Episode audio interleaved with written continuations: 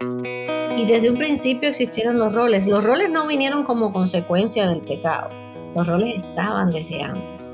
Pero desde antes también estaba que tenemos el mismo valor delante de Dios. Entonces la lucha está en la mentira de creer que somos menos, de que somos inferiores, cuando en realidad delante de Dios somos iguales. Nos molesta la palabra ayuda idónea y eso es interesantísimo porque la palabra que está allí, que Dios usó en el hebreo, si lo pudiéramos leer, es un término que Dios usa incluso para referirse a sí mismo.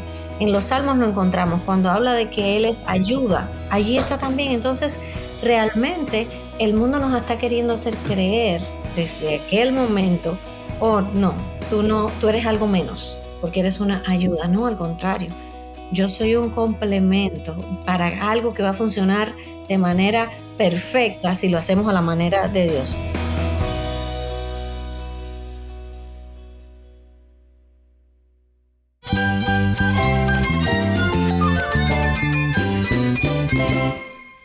Cristo es todo para mí. Mi Salvador, mi amigo mi guía. Cristo es mi verdad. Es nuestra guía, nuestro faro. Cristo es el Señor y Salvador. Nuestro protector, nuestro amparo, nuestra fortaleza. Es Jesús, el único que te lleva a Dios, el único camino, la verdad y la vida. No hay más ningún camino, es Jesús.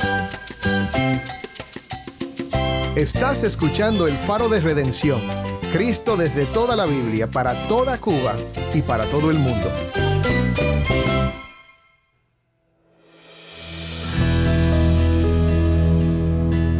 Hola, soy el pastor Dani Rojas, el nuevo director y locutor del Faro de Redención.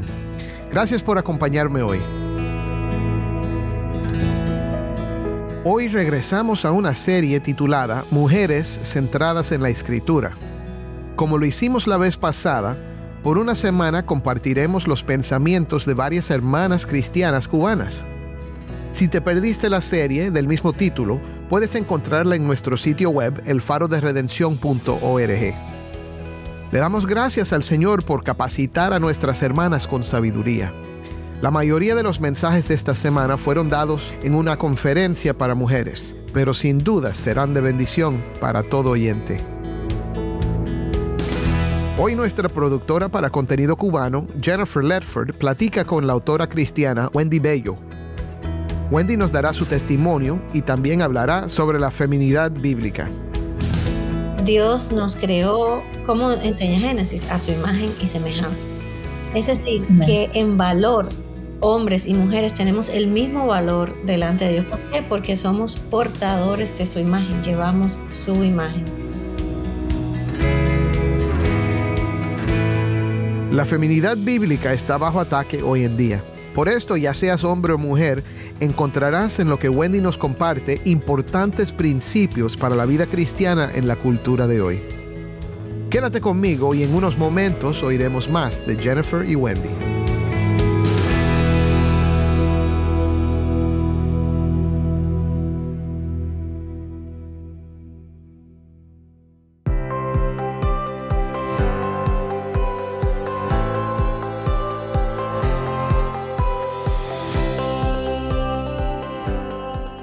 Bendiga a todos nuestros oyentes. Mi nombre es Jennifer Ledford y quiero darle a todos la bienvenida a otro de nuestro programa de El Faro de Redención.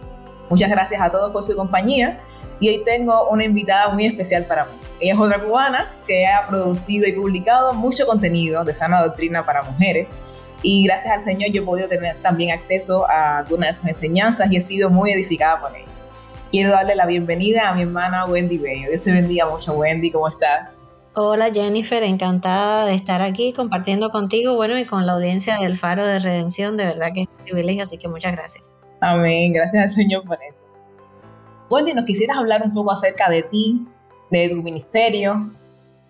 Bueno, pues ya dijiste lo primero, soy cubana, aunque vivo hace ya muchos años fuera de Cuba, pero bueno, por la gracia de Dios crecí en una familia donde había varios cristianos. Mis abuelos fueron quienes comenzaron a hablarme de Cristo por primera vez. Fue mi abuela paterna a quien el Señor usó muchísimo para presentarme el Evangelio, siendo... Mm, no obstante, a pesar de todo eso, el Señor en realidad rescató mi vida cuando yo estaba en la universidad. Estaba en primer año de la universidad estudiando cuando el Señor allí me, me encontró. ¿Qué más les puedo contar? Pues hace 27 años estoy casada con Abel, mi esposo, también es cubano, nos casamos en Cuba y tenemos dos hijos. Ya tenemos, nuestra hija es estudiante universitaria y nuestro hijo pues está en el preuniversitario ya en el, en el segundo año. Así que ahí estamos. Y pues nada, tenemos nuestra familia, vivimos acá en los Estados Unidos y por la gracia de Dios pues nos podemos congregar también juntos y, servir juntos al Señor. Wendy, ¿y cuándo en tu vida personal empezaste a enamorarte del concepto de lo que es la feminidad bíblica, que te daba la palabra de Dios, eh, contraponiéndose a todo lo que te decían los medios de comunicación? Bueno, fíjate, eso es interesante porque a pesar de que yo conocía la palabra y demás, cuando nos casamos, yo ahora miro atrás y me doy cuenta que yo llegué al matrimonio con mucho del feminismo moderno, Y crecí en una sociedad que en realidad, vamos a decir que afirma y defiende todas esas ideas. Es lo que nos bombardean, exactamente. Y, y te digo esto porque, por ejemplo, antes de comenzar, en mi caso, antes de comenzar a, a recibir todas estas enseñanzas acerca de la feminidad bíblica, yo me encontré que yo también tenía muchísimas de esas ideas feministas, aunque ni siquiera estaba consciente de eso. y estoy segura de que eso pasa en muchísimas iglesias, de manera consciente y de manera inconsciente. Exacto, porque la influencia es muy grande y crecemos con eso, pues asumimos que es lo normal. Entonces, pues así comenzamos nuestro matrimonio. ¿Qué te puedo decir? Ya habían pasado varios años cuando el Señor, a través de su palabra, empezó a, confrontar muchos de esos paradigmas que ya yo tenía, ¿verdad?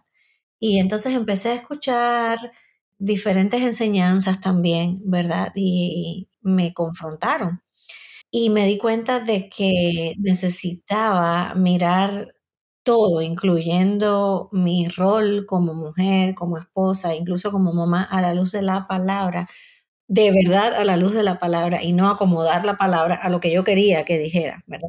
Amén. Eso es otro proceso difícil también, el ser conformadas, que nuestro corazón se conforme a lo que nos dice la palabra de Dios y que podamos ver eso como algo bello, que es algo que merece que nosotros lo atendamos, que le sigamos a Él, que no es simplemente como lo dice el mundo, que Dios es un Dios machista, que la religión cristiana es una religión patriarcal, sino que podamos ver la belleza de eso.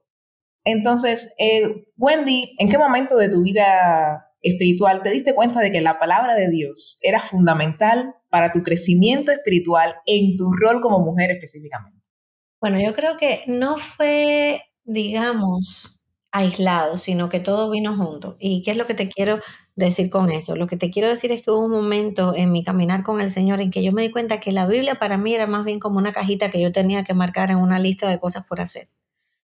Mm. Entonces yo pensaba, ok, los cristianos tenemos que leer la Biblia, así que eso es algo que yo tengo que hacer y, como que lo marcaba todos los días y le decía, Señor, mira qué bien yo me estoy portando porque estoy leyendo la Biblia todos los días. Y es algo que me llama la atención porque estoy seguro que de, la misma manera que te pasó a ti, nos pasa mucho a nosotros seguro. también. Y de hecho lo he visto también en mi vida. es una cosa que marcamos, es un, el checklist. Exacto. Y entonces fue como parte de eso que realmente fue como que el Señor me hizo ver tu manera de acercarte a mi palabra no solo es una manera legalista, sino que hasta cierto punto es una manera, era como una hipocresía, ¿verdad? Como que esto es algo que tengo que hacer simplemente, pero no amaba la palabra de Dios. Eh, era, lo veía incluso como que, como que hasta una carga, si se puede decir de esa manera, como que, ay, otra vez y tengo que leer. Y, y cuando el Señor me confrontó de esa manera, Jennifer, pues entonces yo empecé a orar y le dije, Señor, yo quiero amar tu palabra, yo quiero tener pasión por la palabra de Dios. Y en todo ese proceso que todo comenzó a cambiar. No solo mi manera de ver la feminidad bíblica, los roles, sino mi manera de ver la palabra de Dios como un todo, ¿verdad? Y ahí fue que comenzó el proceso. Amén. Bueno, como estábamos hablando, sabemos que el mensaje del mundo acerca de lo que es la verdadera feminidad y el tema de todo eso, el empoderamiento de la mujer, hemos visto que se ha alejado absolutamente de lo que Dios inicialmente concebió en el Edén. Y este engaño, como bien hablábamos, puede ser aún dentro, eh, dentro de la iglesia eh, muy atractivo para las mujeres. ¿Cómo a la hora de analizar a profundidad lo que ocurrió en el Edén, nos puede servir a nosotras a la hora de identificar las motivaciones que podríamos tener a la hora de perseguir esa idea de empoderamiento, esa ideología de género? Mira, creo que tenemos que ir, y me alegra que traigas a colación Génesis, porque tenemos que ir al principio, principio. El principio, principio es que Dios nos creó, como enseña Génesis, a su imagen y semejanza. Es decir, que en valor, hombres y mujeres tenemos el mismo valor delante de Dios. ¿Por qué? Porque somos portadores de su imagen, llevamos su imagen. Ahora, en el principio, principio, también Dios estableció que aunque somos portadores de su imagen y tenemos ese mismo valor, nos hizo con roles diferentes. Y eso lo encontramos facilito, en Génesis lo podemos ver, ¿verdad? Estaba allí Adán y Dios dice, no hay ayuda idónea para él. Todo el mm. mundo en pareja, ¿verdad? La vaquita con el, toro, eh, la ovejita, todo el mundo estaba, ¿verdad? Y Adán está solo, no hay alguien que se corresponda, mm. el que sea su. Y por eso hablamos de complementarismo, ¿verdad? Porque Dios lo hizo de manera tal que se puedan complementar el uno al otro. Y hasta ahí todo estaba bien. Ese era el plan, ¿verdad? Y lo que nos muestra el relato es que ellos estaban perfectamente contentos con ese plan, ¿verdad? Exactamente. Y eso yo, cuando aprendí, eh, cuando empezamos a estudiar Génesis, eh, vi que eso también era un momento súper hermoso, porque Adán expresa, ahora sí, este es carne de mi carne, hueso de mi, de mi hueso, y eso es, es, es algo lindo, de verdad, bellísimo. Es cierto, ahora sí estoy completo. Antes era como que me faltaba algo, pues ahora estoy completo, ¿verdad? Entonces hasta ahí todo está bien. ¿Qué pasó? Entra el pecado. ¿Cómo entró el pecado? Por una mentira, como entra siempre. ¿Cuál fue la mentira, verdad? Que tenemos a Eva, ¿verdad? Como primer protagonista, pero a veces pasamos por alto que Adán estaba ahí también. Sí. ¿Verdad? Él estaba allí mirando desde lejos o desde cerca, pero ahí estaba, ¿verdad? Junto porque dice que ella se vira y le da de comer. O sea, él no estaba a 10 kilómetros, estaba allí mismo contemplando lo que estaba sucediendo. Ella creyó una mentira. ¿Cuál mentira? Oh, no, lo que Dios les dijo no es verdad.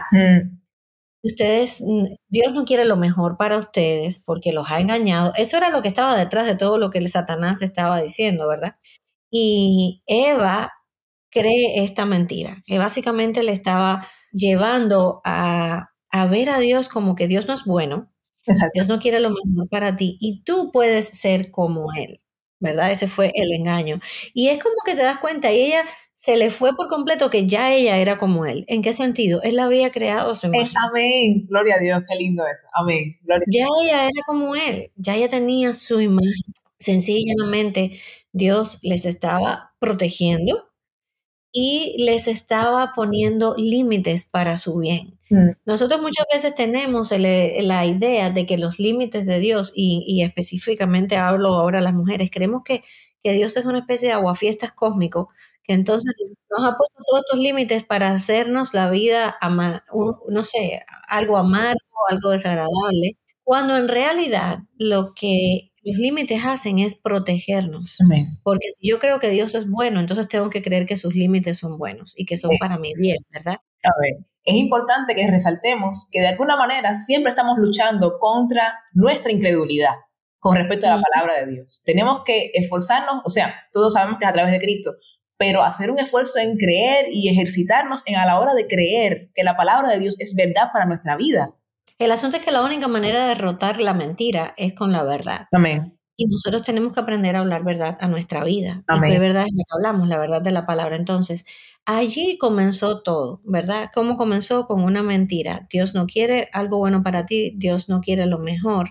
Tú vas a poder ser, entre comillas, como Él.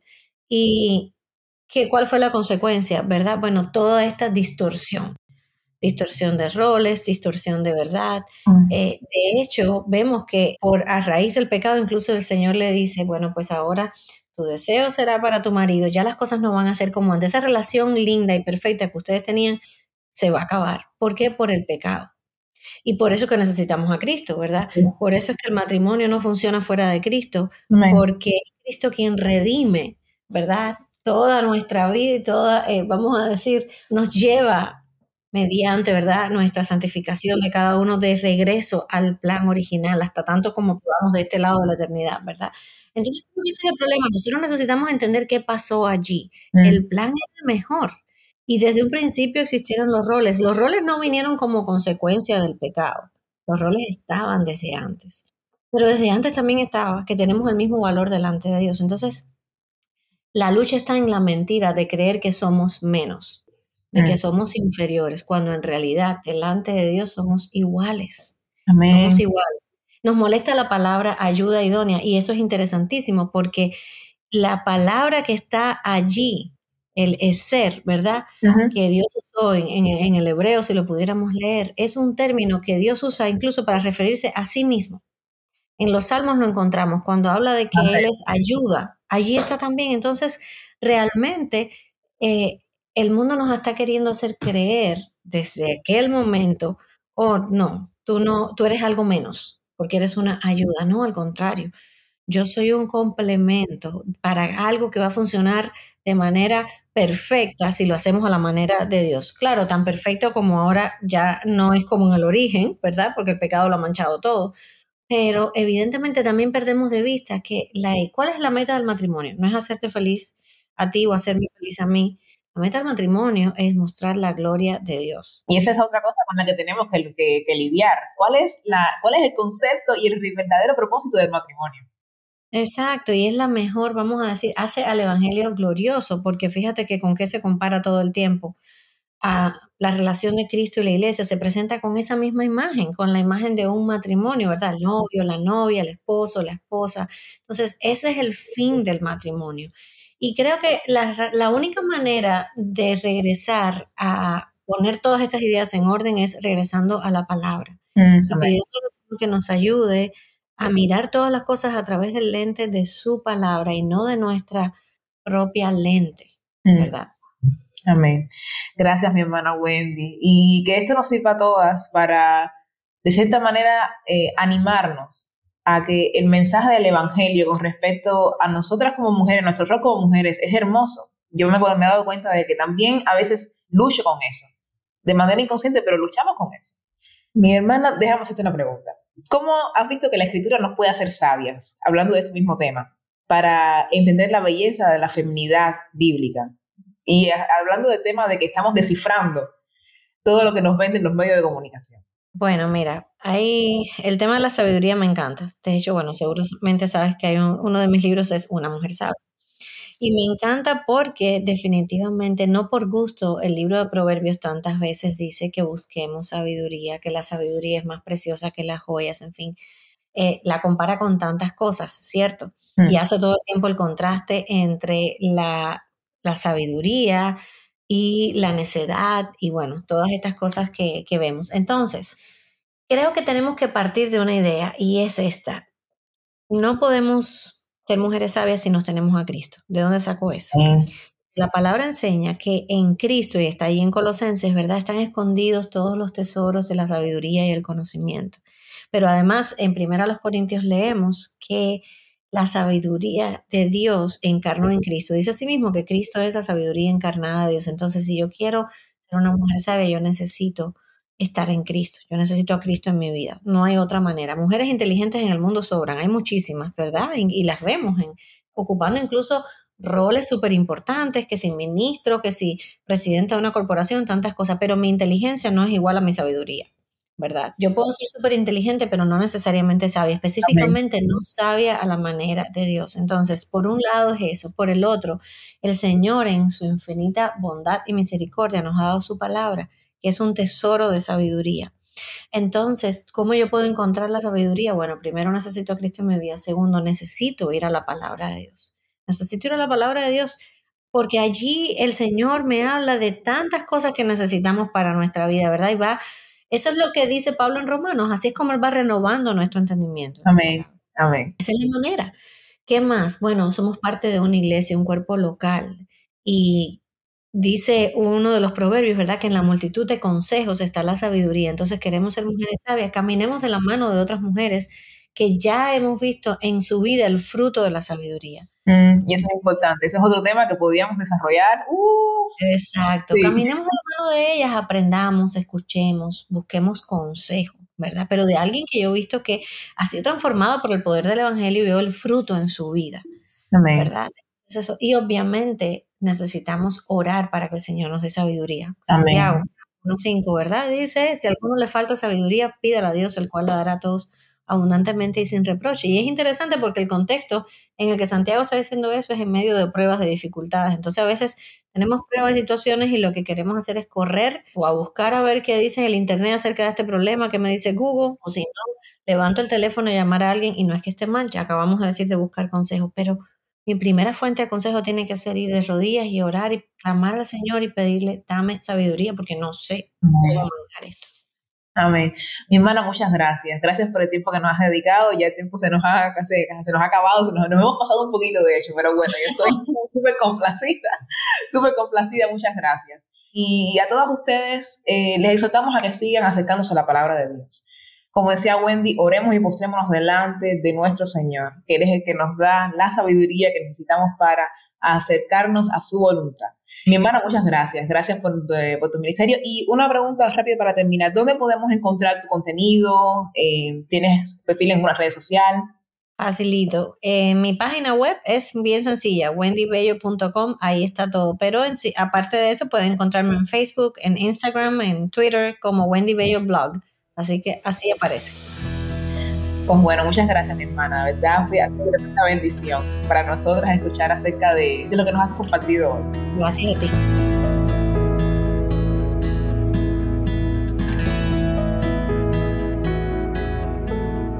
Soy el pastor Dani Rojas y esto es El Faro de Redención. Le damos gracias a Wendy Bello por participar con nosotros en nuestra serie titulada Mujeres centradas en la Escritura. El Faro de Redención como programa radial fue ideado para Cuba, pero ha crecido a un nivel global y si estás en sintonía fuera de Cuba, te agradezco por pasar estos tiempos con nosotros estudiando temas que nos fortalecen en nuestro caminar cristiano. ¿Tienes una historia que contarnos sobre cómo el Faro de Redención está impactando tu vida? Mándanos un correo electrónico a ministerio arroba elfaroderedención.org. De nuevo, ministerio arroba elfaroderedención.org. O si te es más fácil, puedes enviarnos un mensaje en WhatsApp. Nuestro número es 1-786-373-4880. 1-786-373-4880. Y no olvides que también nos puedes seguir en las redes sociales en Facebook, Instagram y Twitter, solo busca El Faro de Redención. Allí encontrarás más contenido durante la semana para animarte en tu fe y para mantenerte informado sobre el ministerio del Faro. Y si estás en sintonía fuera de Cuba, te animo a que ores para unirte con nosotros en nuestra misión de hacer resplandecer la luz de Cristo en Cuba y de compartir la voz del pueblo de Dios en esta hermosa isla con oyentes en todo el mundo. Para hacer tu donativo a este ministerio apoyado por personas como tú, que aman a Cuba y aman a Cristo, visita nuestra página web, elfaroderedención.org diagonal donar.